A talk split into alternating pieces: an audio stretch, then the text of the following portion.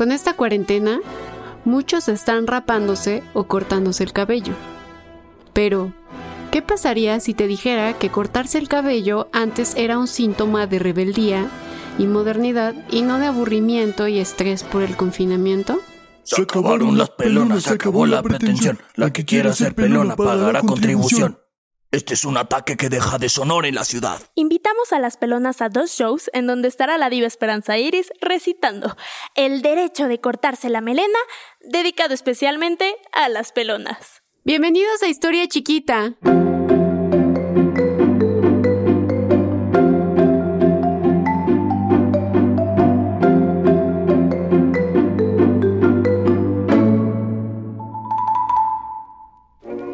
Podcast fue elaborado con base en la tesis de Fátima García llamada Flappers Mexicanas ante el hito de un nuevo siglo 1920 a 1931 y el artículo escrito por Anne Rubinstein llamado The War on las Pelonas, Modern Women Under Enemies, Mexico City 1924 y se encuentra en el libro Sex in Revolution, Gender, Politics and Power in Modern Mexico, editado por Gabriela Cano, Mary Kay Bogan y Jocelyn Olcott. Antes de comenzar, quiero agradecer por todo el apoyo a la gente de Ibero 99 por promover nuestro podcast, a Uriel por los consejos de entonación, TV UNAM, el Colegio Nacional y Canal 22 por permitirnos contar historias para todos ustedes de maneras diferentes. El día de hoy hablaremos sobre las flappers mexicanas, mejor conocidas en el año de 1924 como las pelonas. Ay, a mí me gustan las mujeres como sea. Se ven muy, muy bonitas. Es una tontería que pienses que porque se cortaron el cabello cortito ya dejaron de ser femeninas. Trenzudas o pelonas se ven bien. El año de 1924 es una fecha enigmática para mí. Marca el nacimiento de mi querido abuelo Rafael Sierra y también nos recuerda que en algún punto de nuestra historia la gente pensó que podía opinar sobre el cabello de las mujeres en nuestra querida Ciudad de México. Los años 20 se caracterizaron por el abandono del corsé, el cine mudo, la prohibición del alcohol, el jazz y una vida llena de fiestas, además del corte al estilo bob entre la población femenina. Este peinado era un símbolo de la modernidad algunos las llamaban flappers en Europa y Estados Unidos de América, pero en nuestro país se les llamó las pelonas. No conformes con copiar recetas del extranjero, las señoritas ahora han decidido retomar una tendencia extranjera que se contrapone con los estilos nacionales. El corte a la bob. Los años 20 no solo significaron el cambio en el peinado de las mujeres, existió un nuevo ideal físico para el cuerpo femenino. La mujer en esta década debía tener un cuerpo atlético, pero el cuerpo atlético también era prueba de una división de clases dentro de nuestra sociedad, ya que muchas mujeres no tenían el tiempo libre de hacer ejercicio, por lo que quienes tenían esa posibilidad eran mujeres de la alta sociedad.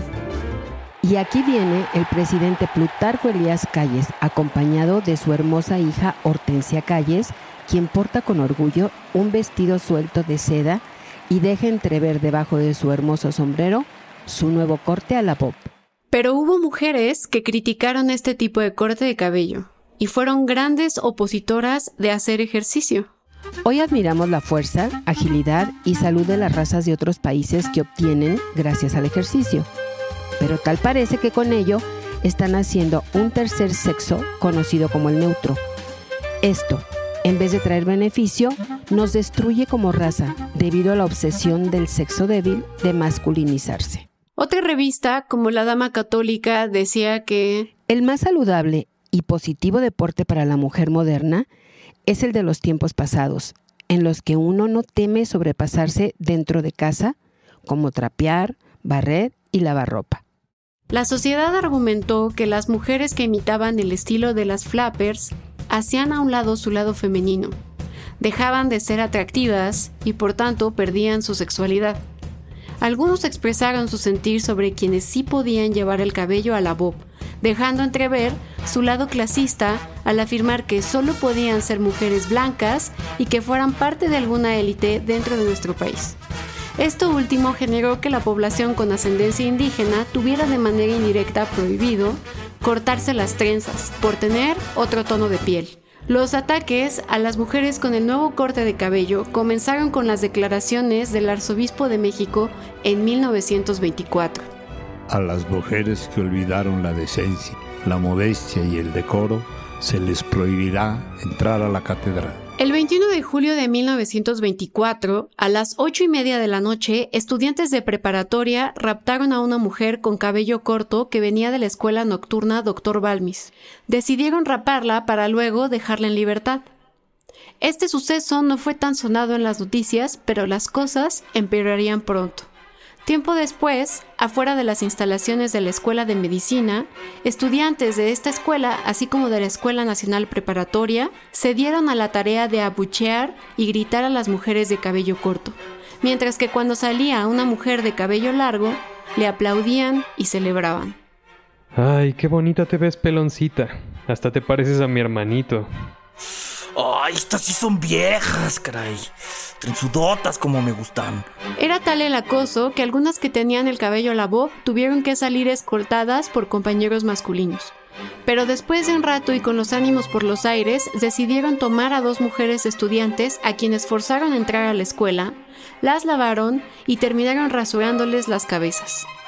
Tanto la policía como la Cruz Blanca tomaron cartas en el asunto, y a los días siguientes se podía escuchar... Este es un ataque que deja deshonor en la ciudad. Ah, pues ellas tienen la culpa por andar en la calle con el pelo así, la verdad. Estarían más seguras si se hubieran quedado en casa.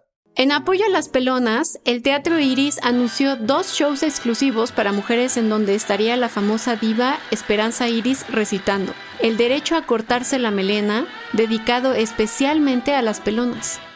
Al final, la CTM condenó los ataques a las pelonas y la Escuela de Medicina hizo un comité pro pelonas. El asunto se convirtió en un tema de hombres que pelearían entre otros hombres para defender a las pelonas. Finalmente, creo que las flappers mexicanas, o mejor conocidas como las pelonas, fueron símbolo de la modernidad que trajo la revolución.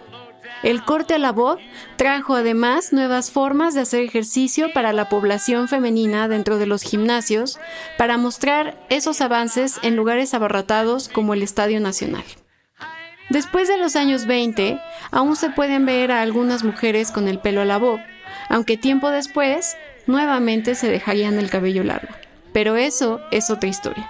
No olviden que este podcast fue hecho gracias al increíble artículo de Anne Rubenstein llamado The War on las Pelonas, Modern Women Under Enemies, Mexico City 1924, y se encuentra en el libro Sex in Revolution, Gender Politics and Power in Modern Mexico, editado por Gabriela Cano, Mary Kay Vaughan y Jocelyn Olcott, además de la increíble tesis de Fátima García sobre las flappers mexicanas.